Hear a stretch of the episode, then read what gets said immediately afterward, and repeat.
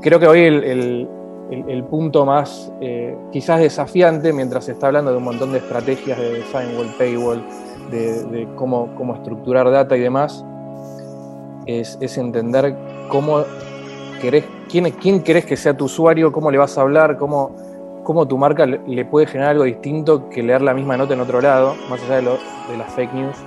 Y creo que todo lo que es data tiene que ver con eso. O sea, es lo que te permite entender quiénes te están leyendo para darle exactamente lo que esperan y que no se vayan a otro medio. Como que hoy hablar de transformación digital, creo que es, evolución. O sea, la diferencia entre lo digital y lo, y lo no digital es la, posibilidad de acceder a data. Y creo que ya han pasado muchísimos años de digital y lo que, lo que están sufriendo o intentando cambiar las empresas tiene mucho más que ver con eso, con una manera de pensar pero el contexto cambió. Entonces, creo que justamente lo que es tecnología es el vínculo entre cómo empezás a, usar data para entender quién podría ser tu, audiencia, qué contenidos consume esa audiencia, cómo tu equipo editorial o tu producto debería cambiar eh, o actualizarse, eh, no solamente por temas de monetización, ¿no? o sea, lo que es engagement, lo que es eh, utilizar toda esa data de tus usuarios para entender realmente si te conviene eh, ser un medio de 300 millones de page views o un medio de 20 millones de page views, pero un nicho muy puntual que está dispuesto a pagar. La era digital exige desarrollo tecnológico, exige manejo de datos, exige conciencia sobre lo que está ocurriendo con el modo en que las personas consumen contenido. Pero los medios, a veces por falta de presupuesto y otras tantas por seguir aferrados a un modelo que no funciona más o al orgullo de pretender hacerlo todo por su cuenta, dejan pasar oportunidades que los llevan a experimentar una transformación definitiva para entonces sí convertirse en medios de nueva generación. Sistematizar el Reader Journey, generar un muro de paga, gamificar el consumo de contenidos, desarrollar ecosistemas de coberturas en vivo, cautivar al usuario. Todas necesidades de los medios que en la mayoría se encuentran insatisfechas. ¿Qué hacer para promover un cambio cultural y tecnológico al interior de los medios de comunicación? Cómo abrazar las alianzas, la colaboración en una industria individualista, es Pablo Altieri, fundador de Diagonal Minds y ex Chief Digital Officer del Clarín, donde también fue General Manager de Grande T, juego de fantasy sports que alcanzó 8 millones de usuarios únicos. Yo soy Mauricio Cabrera y este es de Coffee Americano, temporada 1, episodio 20. Comenzamos.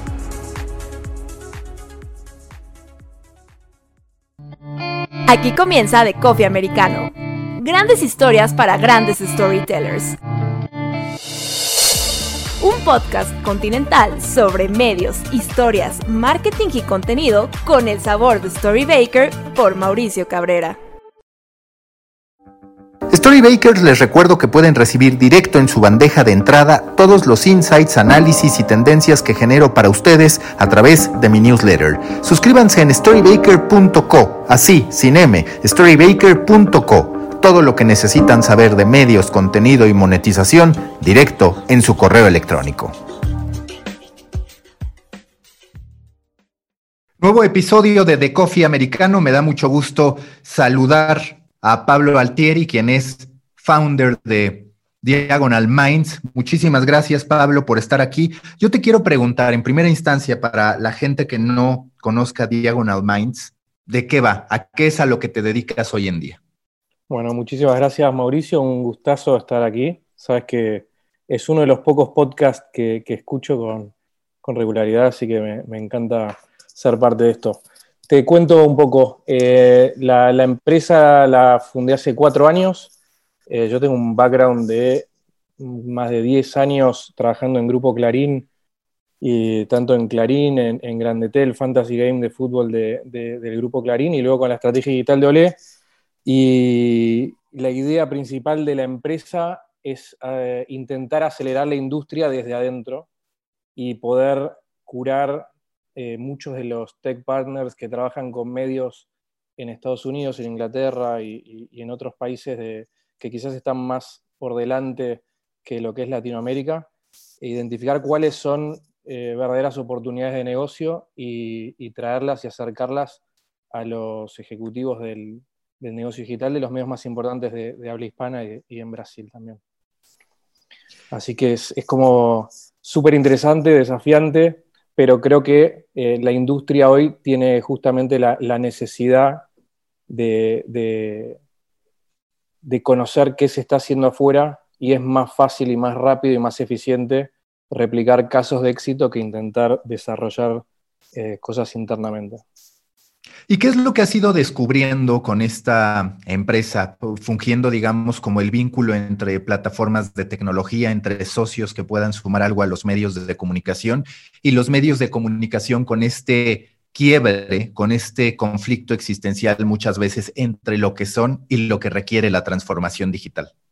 Sí, creo que es un, es un la verdad que ha sido un aprendizaje y, cada, cada call que uno tiene, cada reunión es un nuevo aprendizaje. Siempre, eh, yo siempre digo que cada, cada medio es como un planeta distinto, ni siquiera es eh, coherente entender que, un medio en un mismo país puede ser demasiado parecido al, otro por, cuestiones de, políticas internas, momentos, recursos y demás. Y, una de las cosas eh, principales que, hemos visto es eh, que justamente existe como una oportunidad enorme hoy para apalancarse de tecnologías y de soluciones que, ya han demostrado éxito en, medios de afuera. Y creo que en, los medios, sobre todo en los medios tradicionales, ha existido, por lo menos hasta el año pasado, creo que hay, creo que hay como una aceleración obvia por, por el contexto, pero siempre fue como la prioridad ver si se puede resolver internamente. Y cuando uno ve contexto en diferentes países, eh, ve que medios nativos digitales han tomado diferentes iniciativas y se han justamente apoyado en partners de tecnología o de contenido, pero están mucho más abiertos a, una manera más ágil de, desarrollarse. Y sobre, tu, sobre el punto que mencionas, sobre lo que es transformación digital, creo que mismo es un término que casi está deprecado, por lo menos yo, lo veo como, como que hoy hablar de transformación digital, creo que es, evolución. O sea, la diferencia entre lo digital y lo, y lo no digital es la, posibilidad de acceder a data, y creo que ya han pasado muchísimos años de digital, y lo que, lo que están sufriendo o intentando cambiar las empresas tiene mucho más que ver con eso, con una manera de pensar, pero el contexto cambió. Entonces, creo que justamente lo que es tecnología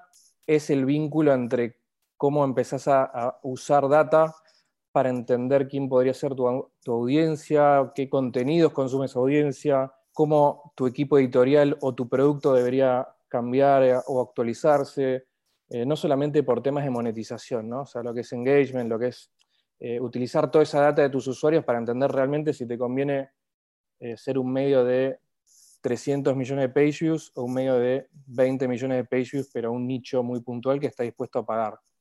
¿Fallaron los medios de comunicación al entender que eran negocio? ¿Por qué lo digo? Porque en efecto, a mí me parece un poco sorprendente, sobre todo en la industria de los medios que desde muy temprano tuvo que montarse para generar contenido en este ecosistema, que tengamos que hablar de transformación digital. Pero la realidad es que cuando tú ves como lo comentas, uno de los grandes valores de digital es la data. Y resulta que la gran mayoría de los medios de comunicación en realidad no tienen nada de data. Ahora ya la están construyendo, hablando de los medios en Latinoamérica y demás. Pero es como haber estado a ciegas de manera voluntaria en un ecosistema que nos permitía saber mucho más de los lectores. ¿Cuál es tu análisis en retrospectiva de eso que está pasando, donde el valor de la data apenas empieza a ser valorado, digamos, por el grueso de los medios digitales o de los medios de comunicación que están allá afuera. Sí, es, un punto, eh, eh, tenés razón. La verdad que uno cuando ve hacia atrás, eh, hay, cosas que, no termina de entender y cuando estuvo en otro momento no las veía. Y me parece que, que hoy, sobre todo los, los medios más grandes, creo que siempre estuvieron acostumbrados a un modelo de consumo de noticias que hoy cambió y, hoy creo que las noticias están muy cerca o, ya son un commodity en varios casos. Entonces hay muchos medios que no construyeron personalidad para, los jóvenes, que los jóvenes que son y van a ser obviamente los, el principal foco tanto de, lectura en, digital como en suscripciones, no siempre encuentran un apego en, la personalidad de, de quien les está hablando Y, creo que eso fue un, es un shock en la industria, porque tenés muchos medios que por contexto o por contagio o por necesidad principalmente están eh, yendo hacia suscripción, pero no ofrecen eso que te ofrece Spotify o Netflix, que es tener algo distinto del cual el, eh, fear of missing out, el quiero pero no puedo, el recibir un newsletter como por ejemplo Business Insider, donde quieres cliquear en todas las notas y te, chocas contra el, paywall. Entonces, creo que hoy el, punto más eh, quizás desafiante, mientras se está hablando de un montón de estrategias de design wall, paywall, de, cómo, cómo, estructurar data y demás, es, entender cómo querés, quién, quién querés que sea tu usuario, cómo le vas a hablar, cómo, cómo tu marca le, puede generar algo distinto que leer la misma nota en otro lado, más allá de, de las fake news. Y creo que todo lo que es data tiene que ver con eso. O sea, es lo que te permite entender quiénes te están leyendo para darle exactamente lo que esperan y que no se vayan a otro medio. Y te permite también entender qué producto ofrecer. Y, nosotros lo vemos mucho en lo que es estrategia de Signwall y Paywall, la verdad que hoy ofrecer tres paquetes cuando al mismo tiempo identificás que tenés 50 tipos distintos de, usuarios, los que te leen solo en mobile mientras van al trabajo, los que te, leen cuando vuelven del trabajo, los que te leen al mediodía en la oficina desde un desktop, creo que cada uno merece un modelo de suscripción distinto y un producto distinto. Y creo que eh, por eso algunos de los medios verticales quizás encontraron eh, como un, un oasis en el, modelo de suscripción porque es muy claro. Ofrecen un contenido eh, específico que tiene una audiencia específica y que el día de mañana, si lo quieren cerrar con un sidewall o un paywall, lo van a poder cerrar y esa gente, un porcentaje grande de esa gente lo va a querer seguir leyendo. Me queda muy claro porque me ocurre algo parecido a ti, que al no estar de lleno en un medio de comunicación, en cierto modo estoy creando el propio a través de Storybaker, un medio de medios, pero cuando estás fuera, de pronto quizás tienes más claridad para decir, estos errores son evidentes. Es cierto que cuando estás dentro, que cuando formas parte de ese medio, con sus complicaciones, con sus desafíos, con sus coyunturas, con sus presiones, con sus ideologías, muchas veces no es tan sencillo darnos cuenta de las cosas. Entonces hay que ser justos en ese, en ese punto. Pero digamos, ahora a la distancia como una especie de intermediario entre alguien que puede ofrecer una solución y un medio de comunicación, ¿qué dirías que es lo que más detectas que le falta a los medios de comunicación? Ya mencionaste una de las cosas que es el deseo, sobre todo de los grandes medios, de decir, yo lo puedo hacer por mi cuenta, no necesito de nadie. ¿Qué otras fragilidades, ya sea de pensamiento, de ideología o bien estructurales, tú identificas en los medios de comunicación? Sí, es, eh, está buenísima la pregunta. Tenés eh, varios puntos y es verdad que, estando adentro es imposible por el día a día, es una bola de nieve que te pisa y, es difícil salirse. A la, distancia y sobre todo cuando hablas con, no sé, yo tengo la suerte de hablar con, muchísimos de los medios más importantes de, todos los países de, la TAM y algunos de US Hispanics y, con, con los de España también. Y creo que la, por lo menos comparándolos con medios con los que uno conversó en Estados Unidos o en Inglaterra o, en Alemania, el equipo digital, el equipo de ADOPS, ya son tenidos en cuenta como una parte estratégica de, la compañía. Toman gente que viene de otras industrias, eh, y en, la TAM hay, casos interesantes también eh, de, gente que lidera la estrategia digital, que viene, que no necesariamente tiene un background de medios, y eso hace que, se abra la cabeza más rápido y se hagan muchas preguntas. Y, creo que eh, otra de las diferencias que hay es eh, los presupuestos y, los, el tamaño de los equipos en, en ADOPS, eh, en operación, en nuevos negocios. creo, que, creo que una vez que entendés que hoy lo, que tiene un medio, sobre todo los medios estos de los que estamos hablando, que tienen más como más óxido para, moverse de una manera ágil. Eh, son medios que, por un lado, ya entienden que el mundo es y será digital, y por el otro, cuando uno ve los presupuestos, eh, no siempre acompañan sus equipos con, equipos más robustos que, puedan hacer frente a, todas las necesidades, e testear continuamente cosas nuevas, eh, ver cosas de afuera, tener presupuestos propios, eh, porque muchas de las compañías que, tienen que, ofrecen tecnología son SaaS y, no todas pueden ir a un modelo de revenue share, mismo porque muchas veces el modelo SaaS beneficia al negocio, pero hay, objetivos, eh, otro de los puntos que, quizás es interesante mencionar, hay algunas empresas con las que, he hablado, mismo Singapore Press Holding, tiene un equipo que se encarga, ellos tienen varios, muchos sitios, como cualquier medio grande de, la TAM. Y ellos tienen un equipo que se encarga de analizar eh, posibles partners estratégicos de tecnología. Entonces, ¿cuál es la diferencia? Es que quizás en vez de estar hablando con, con una persona de un publisher, estás hablando con una persona de un grupo y esa persona define internamente con grupos de trabajo si esto es algo que puede llegar a ayudar a uno, a tres o a todos y negociar mucho mejor. Eh, creo que son prácticas que, nosotros vamos a comenzar, seguramente varios grupos en, la TAM ya lo estén haciendo, eh, pero creo que se va a ver cada vez más. O sea, no solamente para negociar mejor, sino para ser más eficiente en, las decisiones, para evitestear de una manera mucho más, más sólida y más ágil en paralelo y, creo que sobre todo para, priorizar em, las decisiones. A veces yo he visto también como caso, no vamos a mencionar eh, a nadie, pero tienes muchas veces que los objetivos de áreas eh, no coinciden con quizás lo que podría ser un objetivo más estratégico de la compañía. Entonces quizás eh, esta es, experiencia de, algunas alianzas que, hemos hecho en, España y en, la TAM. Quizás eh, uno, ve que el, ejecutivo, el equipo con el que habla, prefiere que, cierto ingreso se genere en su área en vez de que provenga de otra área, porque ellos están intentando cumplir sus propios objetivos. Y ahí es donde yo creo que coordinar a nivel de grupo eh, los objetivos generales y que haya eh, directamente equipos que se dediquen a eso, hace mucho más eficiente todo y en definitiva corren todos hacia el mismo lado.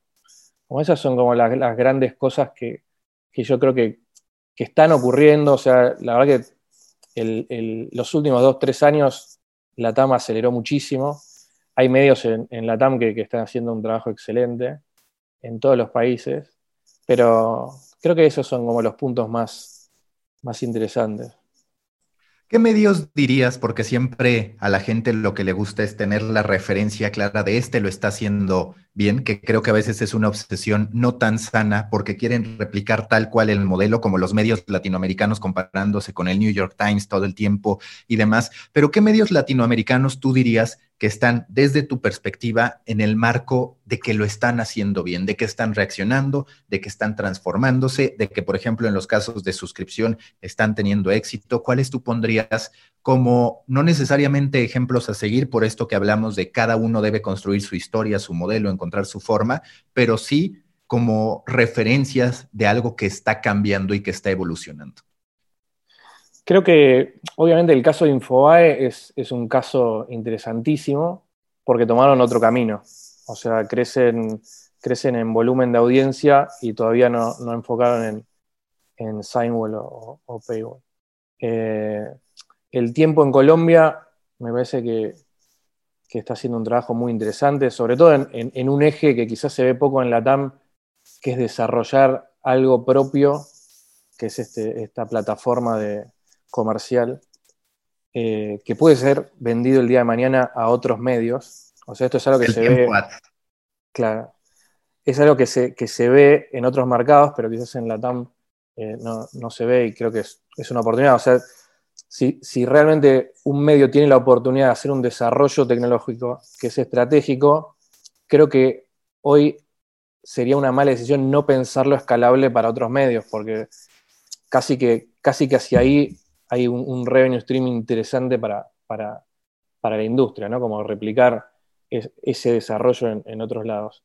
Creo que el comercio en Perú hace un trabajo muy bueno, la gente de Clarín hace un trabajo muy bueno, sobre todo en, lo que es, eh, creo que toda la estrategia de branded content, eh, me parece que es, muy interesante. la verdad que no, me gusta como señalar porque voy a estar dejando afuera muchísimos. Eh, pero bueno, creo que también hay, un, no sé, seguramente eh, no es nuevo, ¿no? Pero el cambio de consumo de noticias hizo que SEO sea como una pata estratégica de los medios. Y siempre se habla de Google, como que Google cambia los algoritmos, como creo que es, creo que está como mal, si, uno pone la lupa sobre, sobre la oportunidad de SEO y habla de Google, yo veo muy pocas conversaciones que hablen sobre cómo cambió el consumo de las noticias. Porque en definitiva Google te recomienda, puede cambiar sus algoritmos, no vamos a hablar específicamente sobre la empresa y eh, temas de privacidad, data, si lo hacen bien, si lo hacen mal, creo que es un jugador estratégico, pero lo que cambió es el consumo. O sea, lo que cambió es que la gente no tenga, que mucha gente no tiene quizás la paciencia o las ganas o la energía como para scrollear en un home que antes, hace 5 años, 10 años, ingresaba a, cualquier medio y buscaba la noticia la que quería. Hoy entra a Google y la busca. Y, es, es parte de lo que, lo que quizás mencionamos antes, ¿no? Hay muy pocos eh, medios que hoy generen algún tipo de, conexión emocional, sobre todo en, la juventud. Creo que eh, la primera noticia que te aparece en Google eh, quizás haces clic ahí. O sea, las primeras tres noticias te llevan el 75% de los clics en Google. Eso no habla de Google, habla de cómo, de, la, del on demand de, la gente y de cómo cambió la, cómo han cambiado las generaciones a la hora de, consumir información. Y a ese respecto, cuando hablas del cambio en términos de consumir información y demás, yo te quiero preguntar, ¿cuál es tu perspectiva? Porque justo leyendo el libro de No Rules Rules de Reed Hastings de Netflix, él habla de la densidad de talento que él busca, tener a los mejores. ¿Cómo resolver el que los medios de comunicación puedan tener a los mejores cuando en muchos de los casos los medios de comunicación se han ido deshaciendo de periodistas y no solo eso, digamos que un medio contemporáneo debe gastar en periodistas, en muy buenos periodistas, pero también en gente a veces de desarrollo tecnológico, sino cuando menos encontrar el socio adecuado, gente con la capacidad de interpretar datos ¿Cuál es tu visión sobre esta fuga de talento que yo de hecho hablo de que los medios, en vez de tener densidad de talento, tienen porosidad de talento? Se, está yendo, quedan unos cuantos, pero cada vez menos en las estructuras habituales de los medios de comunicación. Es un, creo que es un desafío eh, que, se, se, replica en, en todos los mercados.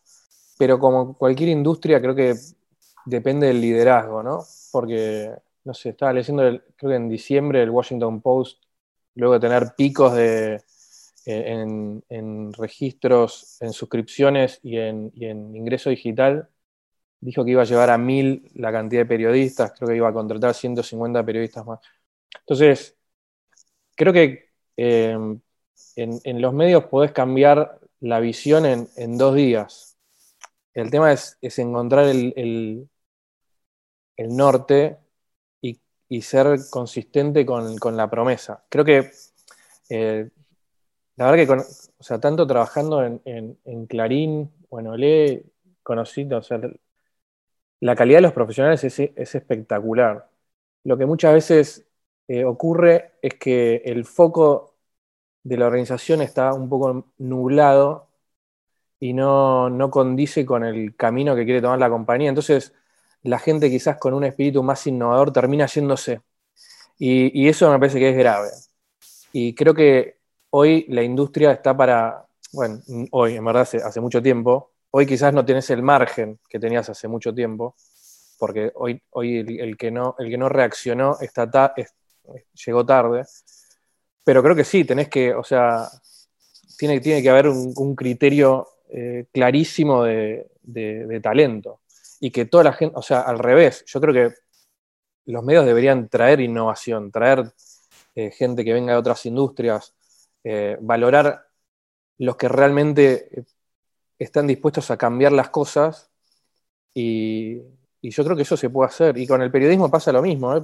O sea, tenés las dos partes del periodismo. Y, o sea, y en cualquier redacción del de un, equipo editorial uno lo ve. O sea, tenés gente que es ultra proactiva y que va a tirar siempre para adelante y que está cada vez que, hay una, una, herramienta nueva para entender mejor el usuario, entender qué es, lo que la gente está buscando en Google o en redes y demás, y está eh, feliz de ir corriendo hacia esa dirección.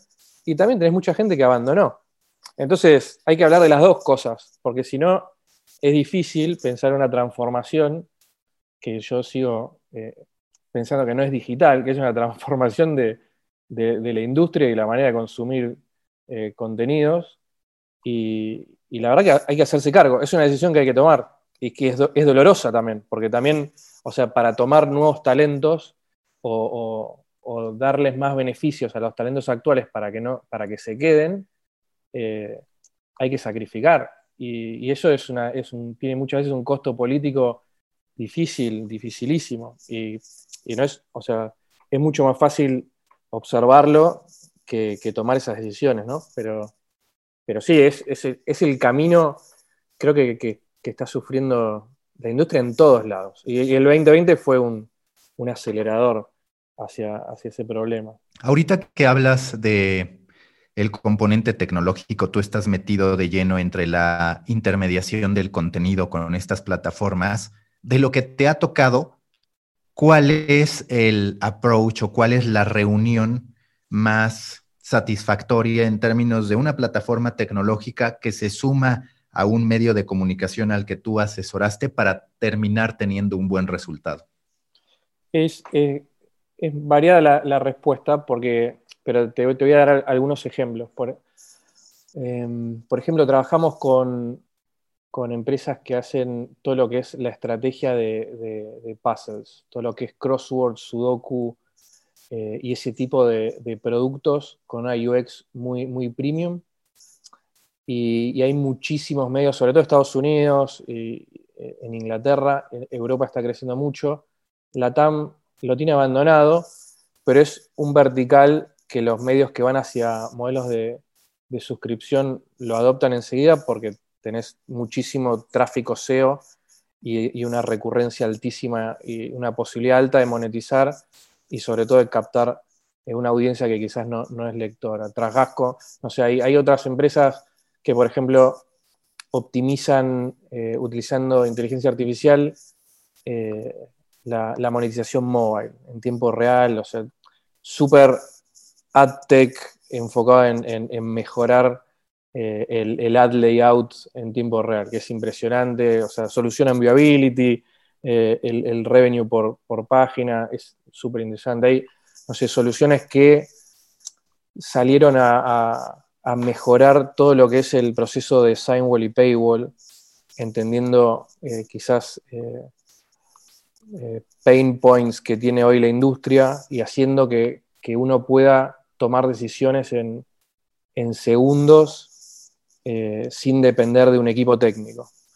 Entonces, eh, creo que, no sé, hay, soluciones para mejorar la manera en la cual se comentan los artículos.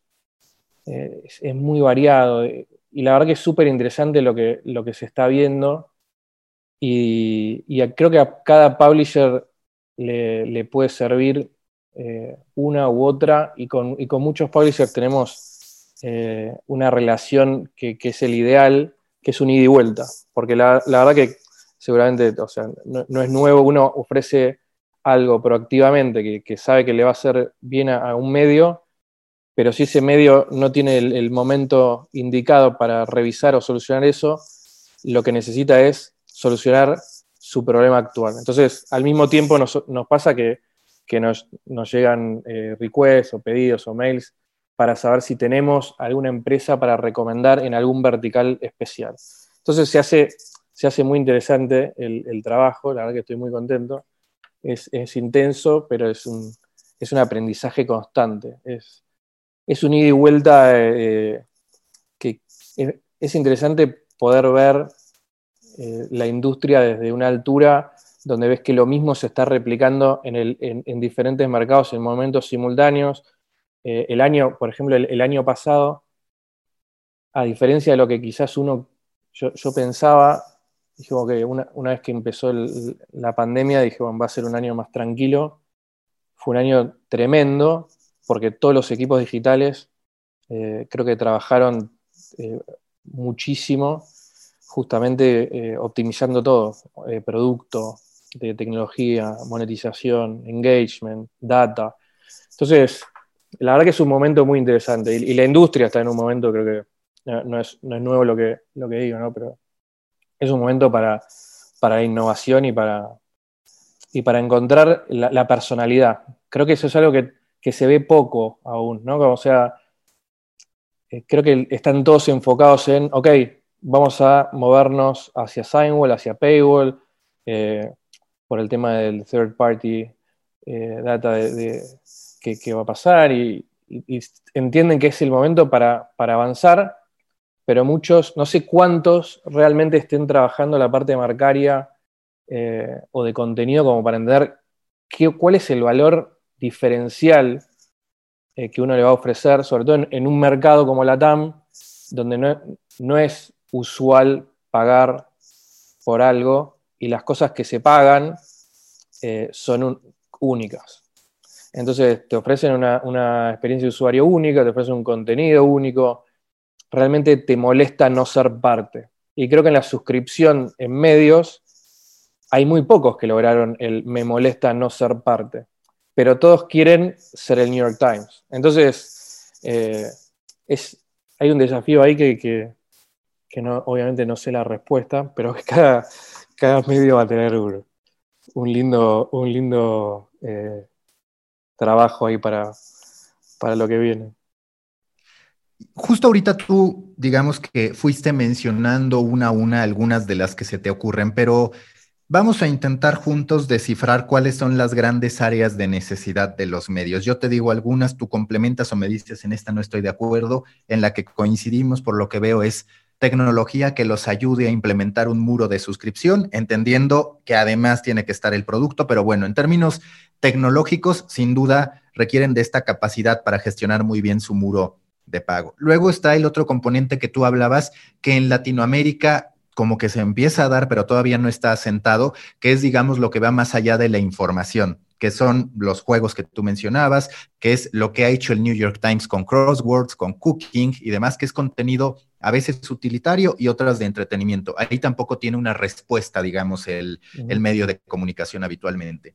El tercero que se podría conectar con el primero, es decir, con el muro de pago, es la gestión de comunidad, que yo muchas veces hasta me termino riendo porque me tocó en la época de medio tiempo que los foros de opinión representaran un 16% del tráfico total del sitio.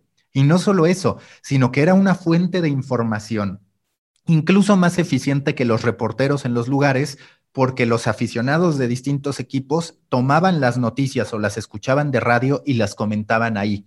Y tristemente muchos medios de comunicación hoy, como tú dices, hasta eliminaron los comentarios porque se dieron por vencidos de decir, hay puro insulto, hay spam, no me gusta, borraron los comentarios. Son pocos los medios de comunicación latinoamericanos que tienen habilitados los comentarios y los que lo tienen muchas veces no tienen participación y demás. Entonces, veo esos tres elementos como los fundamentales y claro, hay muchos otros que es algunos que no tienen la capacidad de desarrollar una aplicación o ni siquiera lo contemplan, aunque claro, hay que analizar tendencias y conveniencias sobre si vale la pena o no estar en materia de aplicaciones. Y el CMS que también es un constante dolor de cabeza para algunos donde muchos dicen es que debe ser WordPress, otros dicen vamos a gastar muchísimo para que sea Arc o vámonos con icono medios de Guido Culazo. En fin, la realidad es que hay una serie de alternativas. Tú, además de estas que tú algunas mencionaste, otras que yo estoy incorporando, ¿qué otras necesidades puntuales has visto de esta no está cubierta por el medio y la la necesitan de manera recurrente. Claro, cada uno puede tener sus necesidades, pero también hay ciertas generalidades creo que mencionaste las más importantes. Y hay un hilo común eh, que creo que es, eh, por ejemplo, las, que resuelven comentarios, eh, las de suscripción. creo, que, creo que están linkeadas en, la data, ¿no? como está, está demostrado que, la gente que, que, comenta un artículo tiene mucho más posibilidad de, ser un, registrado y un suscriptor. Entonces, y, mismo el, medio puede tener un montón de, puntos de, información sobre qué tipo de, artículos está comentando qué usuario, y eso sirve para la parte de monetización.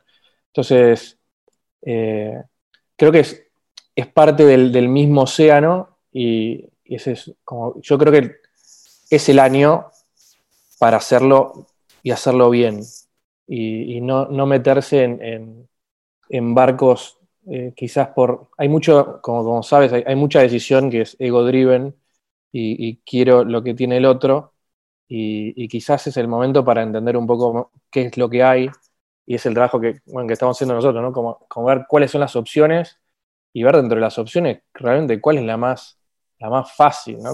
O sea, la, fácil no, por, por, simple, sino eh, cuál te resuelve lo que, lo que vos necesitas hacer, pero pensando en, de acá a 5 o 10 años, porque hoy, hoy se define eso. Y creo que de lo, de lo que queda afuera de los puntos que mencionaste, eh, SEO, eh, me parece que es es, importante. Y se ve justamente en todos los mercados, eh, tenés los medios que se disparan, hoy se están disparando muchas veces por, por SEO, tenés la optimización de, velocidad, de tecnología, de, optimización de, la estructura. Del, o sea, cuando hablas del CMS, eh, por ejemplo, nosotros trabajamos con, que, es parte, no, es el, foco principal, pero, pero tenemos como identificados consultores que, se dedican puntualmente a, estos temas. O sea, ¿por qué CMS voy? Depende qué medio sos. O sea, la verdad que es, una... Yo no soy, y, soy consciente que no soy la persona para recomendarlo, pero en, parte de nuestro trabajo está encontrar a la persona que tiene 10 años de experiencia integrando, no sé, 8 diferentes CMS en, medios de diferentes tamaños, como para decirte, mira, esto puede ser un problema, para ti en, un año, porque no tienes el equipo para armarlo. Y, una vez eh, ve muchos medios que, se, eligen un CMS y luego lo sufren. Y, creo que son decisiones que, uno tiene que tomar ayuda desde el exterior cuando no tiene el know-how eh, en el equipo. Y eso no, eso no es algo que debe herir los egos, sino creo que es, el momento para empezar a, replicar y entender eh, qué cosas funcionaron en medios similares. Eh, pero, pero creo que pasa por ahí. En, la, creo que en, contenidos, em, en, verticales que, no tienen que ver puntualmente con las noticias, creo que todo lo que es el e-commerce, eh, o sea, siendo, siendo un lugar de, que, acumula audiencia de diferentes, eh, de diferentes edades, estilos, intereses, creo que lo que va a pasar apenas los medios empiecen a, controlar toda la data. Hay muchos que ya lo tienen, ¿no? Pero hablo en general. Creo que sabes, tenés un montón de información como para, agregar e-commerce. Eso, eso hay, muchos medios afuera que lo están haciendo muy bien. Em, otros contenidos. Creo que vamos a empezar a ver eh, quizás eh, verticales nuevos, que yo me imagino en los medios de deportes que va a haber mucho. Creo que los medios de deporte tienen un desafío particular, ¿no? Pero, no sé, Twitch hoy compite. O sea, social media compite. Antes, todas las, las, primicias las tenía un periodista, ahora la gente lo, pone en Instagram.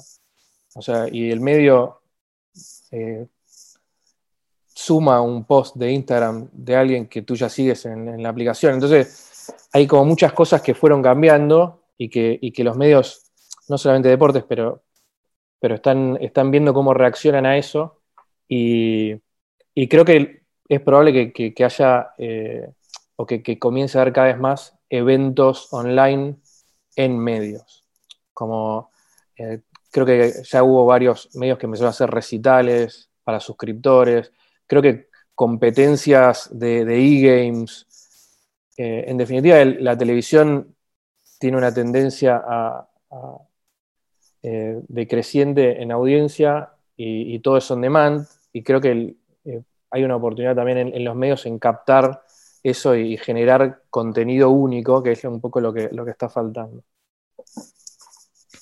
Y justo en, este pensamiento que traemos sobre lo tecnológico, a ver si coincides, también está por verse la capacidad que tengamos los medios de comunicación de gamificar el consumo de información. Cada vez empiezan a dar algunos ejercicios, no tanto desde los medios, sino desde plataformas tecnológicas. Por ejemplo, me gustó un ejercicio que hace Squid, esta empresa sueca que sobre todo está aliada con Huawei y demás, que tiene la opción Learning English, donde tú lees el texto, eh, existen ciertas palabras en las que la gente debe poner atención y posteriormente pasas a un quiz donde puedes validar si entiendes o no eh, a qué se refería esa palabra y demás. ¿Tú qué percibes en términos de eso, en términos de la gamificación? Claro, por un lado de la información, y por el otro lado, la gamificación con el propio usuario que pueda ir evolucionando, que pueda ir ganando puntos. Vaya, es algo que en su momento Bleacher Report hacía bien cuando le interesaban los colaboradores aficionados, amateur, pero que en términos generales los medios nunca han terminado de posicionar. Sí, es, mira, es, un punto que nosotros lo, vimos eh, como varias veces, mismo estando en Clarín. Es muy, creo que es cierto que hay algo ahí. Es muy difícil el, desafío de, premiar con una. O sea, que el, el, proceso de premiación se genere como algo espontáneo y que no sea falso, como que probablemente empiece a ver esas cosas también, ¿no? Como eh, los usuarios que más leen, los usuarios que más comentan. Como creo que hay que encontrar de una manera muy creativa eh, por qué uno debería eh, tener más estrellas o, menos estrellas como, usuario de alguna plataforma en particular, más allá del, medio, eh, y cuál es el reward. Creo que en, medios hoy existe, sigue existiendo algo que, muy pocos, no, recuerdo demasiado, pero no sé si alguno lo ha hecho de alguna manera o sea, a lo largo del tiempo, pero creo que los medios tienen acceso. Y parte del poder de los medios es el acceso. O sea, y, no sé cuántos lo están, eh, lo están trabajando. O sea, el acceso a eventos especiales, el acceso a conocer un celebrity, de hacer una entrevista a un deportista. Sé que hay, muchos que hubo intentos hacia ese lado. Creo que el, eh, hay algunos que, ya lo, o sea, lo tomaron de una manera más, más seria, pero creo que es algo interesante, ¿no? O sea, no, sé todavía cómo, cómo debería funcionar la parte de ser parte de ese grupo que puede tener acceso, pero sí eh, me parece que, hay algo interesante. Mismo los suscriptores, eh, podrías tener un nivel de, suscripción que sea como aún mayor, aunque sea pago, y que, que tu target sea que sean solamente mil personas en un país, pero que esas mil personas eh, tengan algún tipo de experiencia eh, absolutamente VIP. Y creo que los medios pueden tener eso. Pero creo, creo que es un, es un camino que, sí, como bien dices, como está, pero no, no, recuerdo o no, no te podría decir eh, quién lo ha ejecutado de una manera que digamos espectacular hay algo ahí, me, encantaría, me, encantaría encontrar, ahora me, hiciste pensar, voy a buscar si hay alguna empresa de tecnología que lo, que lo esté haciendo. Que aparte es curioso porque hoy vemos a la mayoría de las empresas gamificando. Vemos a un Rappi que ya empieza a utilizar los juegos, pero claro, tienen una moneda de cambio, que son descuentos, que son promociones y demás. Oxo Live también ya tiene su esquema. Shane, esta marca de ropa, también genera tanto live commerce como por otro lado estos juegos en los que puedes ganar puntos. Curiosamente, los medios de comunicación son los que tienen el producto más frío, si así lo quieres ver, que es el texto, porque del altísimo porcentaje de los medios de comunicación que existen, la mayoría existe en texto todavía. Y adicional a eso, no le suman herramientas de gamificación. Creo que ese es uno de los puntos que también explica por qué están en problemas. Te quiero ahora preguntar sobre tu opinión acerca del lanzamiento de esta plataforma de newsletters de suscripción de Forbes. ¿Es el futuro de los medios de comunicación, al menos de estos medios de comunicación especializados, grandes, legacy, en su categoría el servir, digamos, como un punto de encuentro de una serie de personajes de calidad, pero que quieren tener su propio modelo de negocio o ingresos variables, como lo está proponiendo Forbes? ¿O cuál es tu perspectiva a este respecto, entendiendo que allá afuera hay plataformas tecnológicas que ofrecen el que tú puedas habilitar suscripción y la gestión de tu audiencia, como el propio Substack? Sí, mira, es, creo que todo lo que, lo que uno está viendo que ocurre eh, tiene como un mismo, un mismo foco que es lo que veníamos hablando, ¿no? Como eh, es entender la audiencia y entender qué le puede llegar a, encantar a esa audiencia, no interesar. Yo creo que hoy, hoy tenés una bar con un, nivel donde la vara está más alta y, todos están yendo hacia lo que te puede gustar, pero lo que te puede gustar en general y lo que los medios necesitan es, ser específicos. Entonces, creo que el, caso que mencionás, o algunos otros casos que trabajan muy bien su estrategia de newsletters, tiene que ver con eso, ¿no? Como, o sea, en el momento que, querés cobrar por algo que, antes la gente entendía que era gratis, por más que hacer periodismo o, generar eh, contenido no sea gratis, eh, acá es, es, una percepción lo que hay del otro lado, no es una realidad. Entonces, contra una percepción en un mercado que, no está acostumbrado a pagar, creo que en, la TAM va a ser como mucho más eh, cruel el, camino, porque no todos van a poder generar contenido específico. En Estados Unidos, no sé, hay 50, 100 medios gigantes, publishers gigantes, con audiencias gigantes, con CPMs eh, gigantes, que pueden eh, hacer cosas innovadoras. Latinoamérica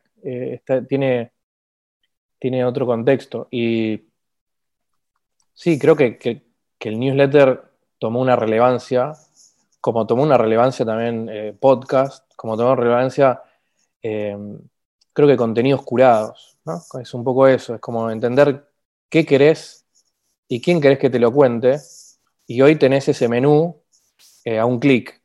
Entonces, creo que eh, encontrar eh, algo que te gustó y desde el lado de producto, al mismo tiempo, porque no es menor, entender el desafío de que una vez que alguien llegó y, que es justamente la persona que vos querías que llegue a consumir tu contenido, sepa cómo volver o quede enganchado de alguna manera con triggers, con newsletters o con lo que sea, ese es el, eh, tiene, te diría que el mismo valor o, más valor de haber traído un, un prospect eh, de valor, porque hoy tenés mucha gente que trae mucha gente, de, tenés medios eh, que, acercan audiencias, pero que quizás desde el lado de producto no logran retener esas audiencias o que esas audiencias vuelvan. O no es fácil, eh, muchas veces, bueno, nosotros lo hemos visto mucho con, los, con los, con los pasos, ¿no? con los crucigramas y demás. Tenés muchos medios, no solamente en, en la TAM, eh, nosotros trabajamos con, mismo con, eh, con, medios en Inglaterra, en, Francia y, en España, y, la verdad que tenés, eh, lo, traigo como un ejemplo porque me parece que, clarifica.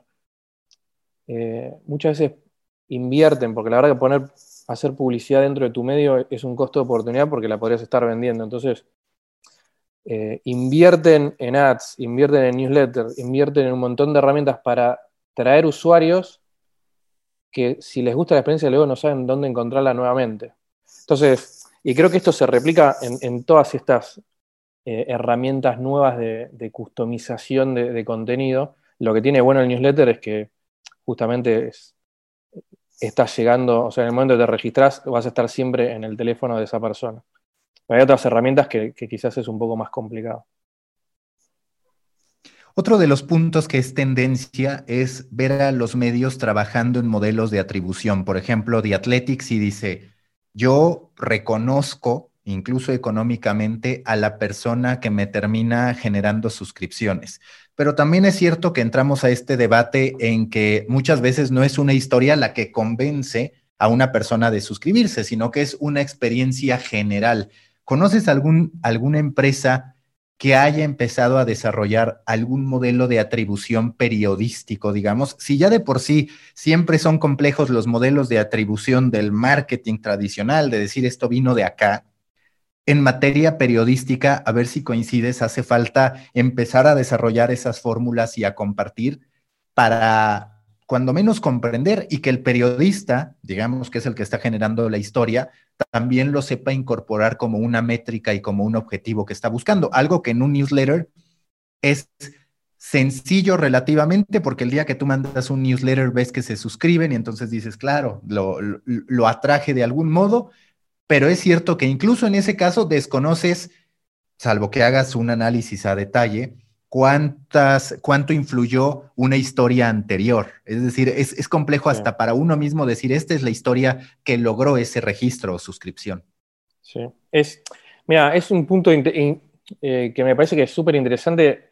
el riesgo que yo veo, que es un poco lo que pasa también con, en, social media con, con, los brand ambassadors, o, e, ese, es el riesgo entre saltarse de lo espontáneo a lo comercial.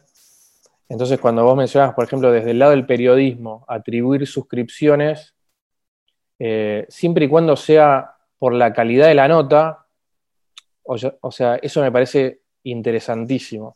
Como que entender qué periodista o qué vertical está generando más eh, registros o suscripciones me parece interesantísimo. Ahí sí me parece que los modelos de atribución eh, si, son, si son transparentes para el usuario, me parece que es espectacular. A nivel, a nivel eh, siempre, o sea, a lo que voy es que, no sea, eh, que no se entienda a nivel usuario que un periodista o un, no sé, tanto dentro del, medio como fuera del medio en sus redes, esté intentando que te suscribas al medio, porque ahí ya creo que se rompe la Matrix y es, es algo que evitaría. Eh, lo que, otras cosas que vi, eh, no, no, voy a, sin mencionar el, no me acuerdo qué medio era de, España, era un medio de, economía, creo que hizo un acuerdo con el Financial Times, y eso sí creo que a modelos de atribuciones de suscripciones cross me parece súper interesante, porque eh, creo que es, un, incremental, que es un beneficio adicional para suscriptores. Creo que, pero volvemos a que son verticales, ¿no? Es como que, en los verticales es como mucho más simple.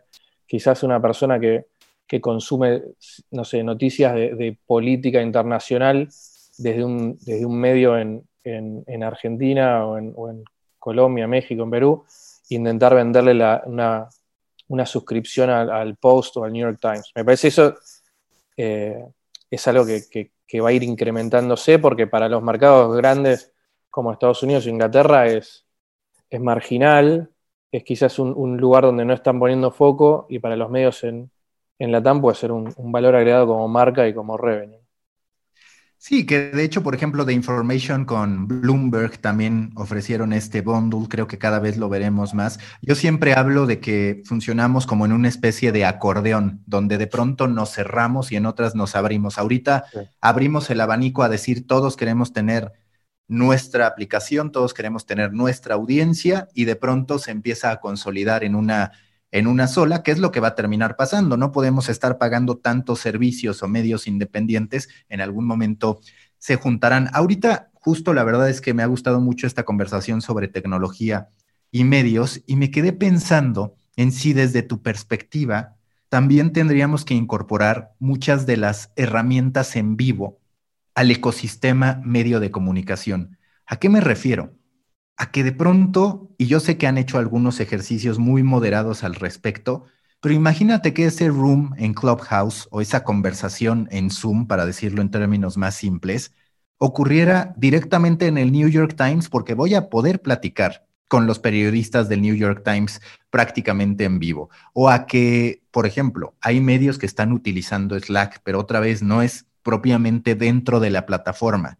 ¿Deberían los medios de comunicación trabajar para incorporar estas herramientas? Porque a mí la sensación que me queda, a ver si coincides, es que cuando hay coberturas en vivo, lo que puede hacer un medio digital, comenzando por cualquier medio, pero concluyendo con el New York Times, se siente un tanto insuficiente, alejado de lo que uno como usuario necesita, porque todavía te descubres teniéndole que dar clic para actualizar y ver qué es lo que está pasando, te descubres teniendo que ir a Twitter, te descubres teniendo que buscar lo que posteó un reportero. Es decir, el consumo completo no está en los medios de comunicación, ni siquiera en los más avanzados, cuando se trata de algo en vivo.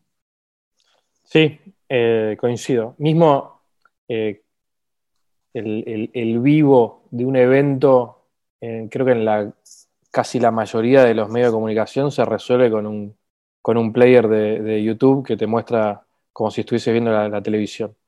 No, hay, bueno, parte de estas herramientas que, que hablamos antes de de comunidad, de, comentarios y demás, te permiten lo que es live blogging y que, sean los periodistas los que estén actualizando en vivo eh, algún evento en particular, pero sí, o sea, la verdad que sí, coincido con, lo que decís. Hay, un camino inmenso para, para acaparar, creo que en, un, en un vivo, todo lo que el usuario estaría buscando eh, con, tres pantallas a la vez. Es, igual es, creo que es un, momento en el cual se van a seguir haciendo un montón de cosas, seguir testeando un montón de cosas, eh, pero sí, creo que todo esto que, comentaste que va surgiendo eh, es, como, es como el agua cuando busca su camino y, vas viendo que, se va para un lado, para el otro, como que todos están tratando de, descubrir qué, experiencia de, consumo de información eh, podría ser que la gente vuelva a, querer estar en una pantalla y no en cuatro, o tres, o dos. Porque hoy creo que pasa eso, ¿no? Creo que seguramente te, ocurre a ti, ocurre a la, gente que escucha, a, mí también. Pasa cualquier cosa y estás eh, con, tres o cuatro tabs abiertos, el celular, e, es eso, es eso, o sea, es on demand. O sea, hoy, hoy recibes un link en WhatsApp en Telegram, en Slack, o, estás viendo una noticia y el que primero te llega se ganó el clic, o lo buscas en Google. Entonces, eso no va a cambiar. Lo que puede cambiar es que de, de los links que te lleguen o, que orgánicamente pienses, por más que hayas visto una noticia en algún lado, buscar una experiencia distinta con algún medio que te, que te genere algo distinto. Eh, pero es un desafío, creo que, de la generación, ni siquiera de los medios. Sí, pero la verdad es que si lo piensas, sí es la necesidad de consolidar lo que puede buscar el usuario. Que, por ejemplo, en las clases en línea sí ha pasado. De repente era de estamos todos en el mismo salón y ahora cómo hacemos trabajo en equipo. Ok, puedes crear tus rooms particulares. En ese sentido, no han evolucionado los medios de comunicación, pero te diría que ni siquiera tampoco las plataformas tecnológicas, es decir, cumplen el punto de, ok, está Twitch para el en vivo, posiblemente YouTube, pero si quieres texto, es Twitter. Y si es audio en vivo, ahora posiblemente Clubhouse. Quizás vamos a entrar a un momento, porque ya se está dando en otros contextos, como te lo digo, en los ecosistemas laborales, con estos desarrollos de oficinas virtuales y demás, que se intenta consolidar todo en un espacio. Y eso en materia de información no ha ocurrido. Sí, tenés, es, mira, hay justo un caso que, hablamos eh, la otra vez con, los medios de deporte. Creo que OneFootball es un caso interesante porque ellos, obviamente, es un producto 100% mobile que ya, ya hace como más, por lo menos más enfocada la, eh, la estrategia. Y de ser una aplicación de, resultados, eh, incluyendo noticias, como que, tienen un poco esta cosa que, que, estabas diciendo, ¿no? Como, ok, veamos qué, busca la gente cuando quiere resolver tema de deporte. Que tengas la respuesta, que sea inmediato, que tengas estadísticas, eh, que tengas contenido exclusivo. Y creo que contenido exclusivo era lo que les faltaba y compraron Dugout, eh, una plataforma europea que, trabaja con todos, los, con todos los equipos importantes de Europa que tiene contenido exclusivo de los entrenamientos y demás que no sale en social media. Entonces, creo que ahí hay un caso muy, muy puntual, pero de alguien que por lo menos está intentando tomar todo en uno. Eh, obviamente hoy le está yendo muy bien, no sabemos cómo le irá en, dos años, todo esto es muy, es muy cruel la industria, pero creo que es eh, la compra de una empresa que genera contenido exclusivo es un poco lo que uno ve en, mercados o en empresas de tecnología. ¿no? Creo que, creo que hay, hay otro lugar para que creo que se van a generar varias oportunidades. Y todavía reflexionando más sobre esto, me quedé pensando en la necesidad que tienen los medios de hacer presentes a las personas. Los medios de información general, entiéndase, porque en la época en que yo puedo hablar contigo aquí de viva voz y posiblemente tus seguidores también y quien sea en muchísimos momentos, en el periódico todavía entras a un ecosistema muy frío en el que rara vez puedes decir, oye, quiero hablar con este reportero, quiero hablar con este creador de contenidos ante todo. Y quizás también los medios tengan que trabajar en ese esquema de habilitar el contacto entre sus lectores o consumidores y las personas que están detrás, es decir, darle al periodista el approach de creador de contenidos en su ecosistema, porque claro, ahí está en Twitter, pero en Twitter el beneficio o el perjuicio suele ir para el periodista. En cambio, al interior, digamos, de la plataforma mediática, no se suele promover ese contacto, esa relación. Sí, es, así. Mismo creo que lo que comentás eh, ocurrió orgánicamente en otras plataformas de comunicación. Creo que, creo que los generadores de contenido eh, empezaron a ser parte de, programas de televisión, de programas de radio, de, de podcast, tienen sus propios newsletters, sus propios contenidos. Ahora, hay muchos medios que quizás dentro de la formalidad y el deber ser mantienen todavía esa, distancia y creo que esa distancia también eh, perjudica, porque las generaciones más jóvenes no se ven, eh, no, se, no, se, sienten parte de eso. Y, creo que sí, es algo que, va a seguir evolucionando. también, a mí no me gusta mucho generalizar, ¿no? Porque siempre hay medios que lo están haciendo. Entonces, estamos hablando a grandes rasgos de, medios muy, muy grandes, muy formales, que quizás eh, todavía esto que mencionabas no, no es parte de su día a día. Creo que los periodistas más jóvenes, eh, la, generación, o mismo los no necesariamente jóvenes, pero que, están más actualizados, creo que ya tienen un ida y vuelta en, otras plataformas, ¿no? En Twitter y demás. pero sí, los medios quizás no, es, un tema delicado también, eh, cómo, eh, abrir el canal audiencia con periodista eh, desde, desde, la postura editorial, ¿no? Pero, pero sí, tenés razón. Y te quiero preguntar ahora sobre el punto deportes. Tú estuviste muy involucrado y demás con Clarín, por ende también con Olé y demás. ¿Qué es lo que percibes para los medios deportivos que hoy están severamente retados? Hay muchos que de plano dicen, si no tienes highlights, no puedes competir, hay un commodity. Es cierto que Clarín con Olé está testeando el esquema de suscripciones, pero también es cierto que en un país muy particular, con una gran pasión por el fútbol y además con un medio, digamos, muy bien valorado en términos de calidad, pero de ahí en fuera, el equipo en Francia y demás, pero en términos otra vez generales, se ve un ambiente quizás hasta todavía más nebuloso para los medios deportivos como tales que para otros sectores, porque aparte aquí, más que en cualquier otro, el aficionado también se puede convertir en el creador de contenido y se acabó la distancia medio de comunicación aficionado. Mira, el caso de, de Olé es muy particular y creo que dentro de estos puntos que estamos mencionando de crear una personalidad, eh, es uno que lo, que lo hace muy bien, ¿no? O sea, creo que el, Olesi tiene algo eh, que es eh, impresionante, es la manera en la cual cuenta las noticias, que, es, como, tiene su, su porcentaje de entretenimiento y guiño cómplice a, la audiencia, y eso les, o sea, lo ponen en otro lugar.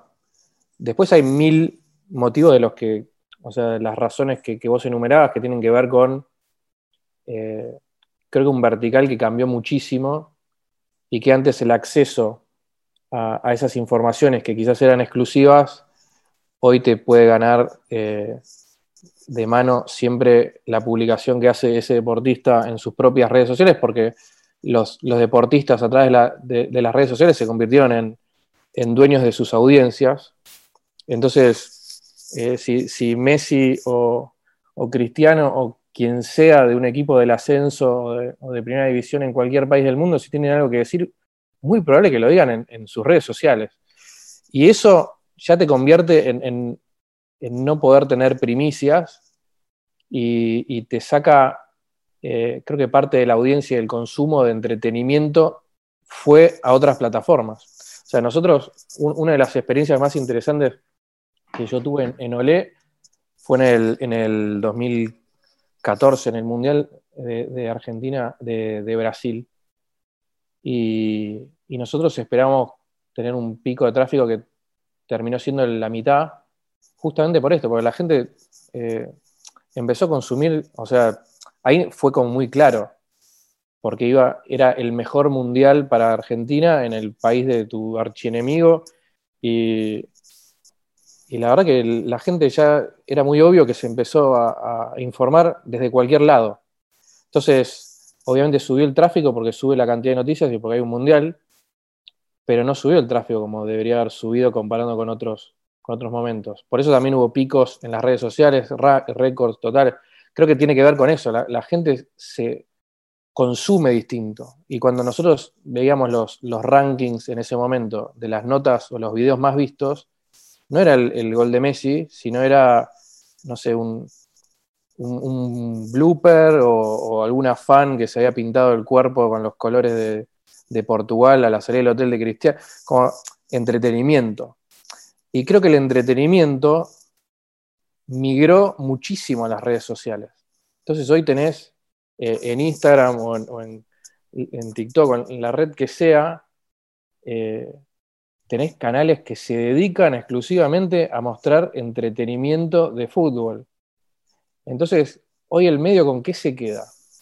¿Qué, noticia tiene que generar que tú no la hayas leído antes? Genera noticias de, que, consumen tiempo para leerse en, en generaciones que ya no dedican tiempo para, informarse. Entonces, es, creo que ese es el, eh, los desafíos que, vos decías. Y, creo que hacia dónde va, yo lo que, lo que te decía antes, creo que eh, tener un producto, una experiencia superadora es, necesario, una personalidad que haga que en vez de leer una noticia o ir a una home vayas a otra, en caso que, que quieras ir directo a, un medio.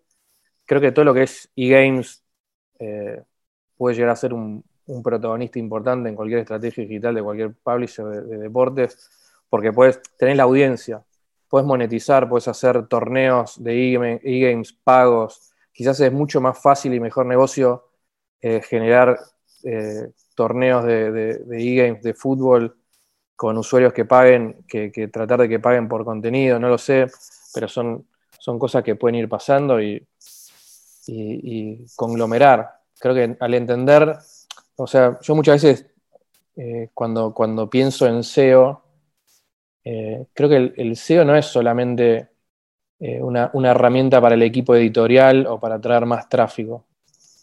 SEO te, o sea, te sirve para entender tendencias de consumo, qué es lo que busca la gente, dónde lo consume. Y creo que, creo que ahí hay muchísima información. Y volvemos a la parte de datos. Esto es es, hilar fino y, generar cosas que la gente esté haciendo. O sea, la, verdad que los, que los que van a. Hoy un medio tiene que pensar en, generaciones que lo van a consumir en, 5, 10, 15 años, por lo menos. Y esas generaciones hoy están en TikTok, en Twitch, están haciendo otra cosa. O sea, no sé, es, complicado. Pero todo, todo, tiene, todo tiene una luz al final del túnel. Las apuestas parecen ser la luz. exacto. Exacto, sí, te, iba a decir. Tenés, bueno, mismo la, experiencia que, nosotros tuvimos con, con fantasy game de fútbol, eh, también el, creo que el, desarrollo eh, en, los últimos 10 años de lo que fue un fantasy game, eh, no sé, nosotros lo relanzamos en, en 2009. Otro planeta era el 2009. Y, tenía gente que, dedicaba, no sé, 30 minutos, una hora por semana para, elegir sus equipos, hacer cambios y demás. En otros mercados, en Estados Unidos, hace casi en simultáneo, los, los Fantasy Games ya eran, decidí el equipo de, este fin de semana. No armabas un equipo para todo el torneo y cambios y demás. Entonces era, ya era mucho más on demand. Y luego era elegir los tres jugadores. Y, creo que más allá de que cambie eh, la manera o la propuesta, lo que estaba cambiando era la manera en la, en la que se consumen estas, eh, propuestas. O sea, la gente hoy quiere resolver algo rápido y tener una recompensa rápida. El, los modelos de los fantasy games cambió y todo se fue hacia el betting. O sea, el, tal cual, lo que decís. O sea, hoy lo que, lo que me resulta eh, que todavía no, veo demasiado es, eh, es una, una, alianza en, betting que, te resuelva en, que se resuelva de una manera inteligente en un medio. ¿eh? Entiendo que los medios ven en betting una gran salida, una oportunidad. Ahora, hay que ver si para las empresas de betting eh, el costo de adquisición es, mucho mejor. No sé, como que lo veo muy bueno para un lado, hay que ver cómo es la, sinergia de, los dos, pero sí, betting es eso, es en 10 segundos decidís un pálpito y, te fuiste. O sea, es interesante. Penúltima pregunta de siempre en The Coffee. Si tuvieras que recomendar un libro, un documental, algo que te haya inspirado, ¿cuál sería? No recuerdo el, nombre, pero de los eh, dos últimos documentales que salieron de, redes sociales, eh, me parecen muy interesantes, pero sobre todo para algo que, siempre hablo de la discusión, y me parece que es un buen lugar para abrirla, que esos documentales hablan sobre los datos que, estas plataformas tienen de nosotros, pero muy poco se habla sobre la facilidad eh, que tiene la gente sobre ser manipulada con pocos datos. Entonces, esos documentales me, parecen súper interesantes, sobre todo para el, pensamiento mío va por, gente que trabajó en marketing, sabe que la segmentación de, de, la comunicación siempre existió, ahora hay más data, es más fácil microsegmentar pero me parece que el, disparador que me genera es eh, que sea menos manipulable la gente y creo que, creo que ahí los medios tienen una linda responsabilidad. Uno de ellos es de Social Dilemma y el otro recuerdo a cuál te refieres, pero no me acuerdo del nombre, entonces lo, lo voy a buscar. Última pregunta de siempre en The Coffee, que ya te la debes saber si es que has escuchado este show, que sé que sí. Si tú fueras un tipo de café a partir de tu personalidad, de lo que quieres proyectar, ¿a qué sabría el café Pablo Altieri? El café es un café doble y, en compañía de alguien para tener una conversación. Ese es el café ideal. Muy bien, muchísimas gracias Pablo y mucha suerte con Diagonal Minds. Muchísimas gracias y te seguiré escuchando, como siempre. Busca la próxima semana un nuevo episodio cargado con grandes historias continentales, endulzado con acento latinoamericano y narrado por grandes storytellers. De Coffee Americano, un podcast de storytellers para storytellers. Un podcast de Storybaker por Mauricio Cabrera.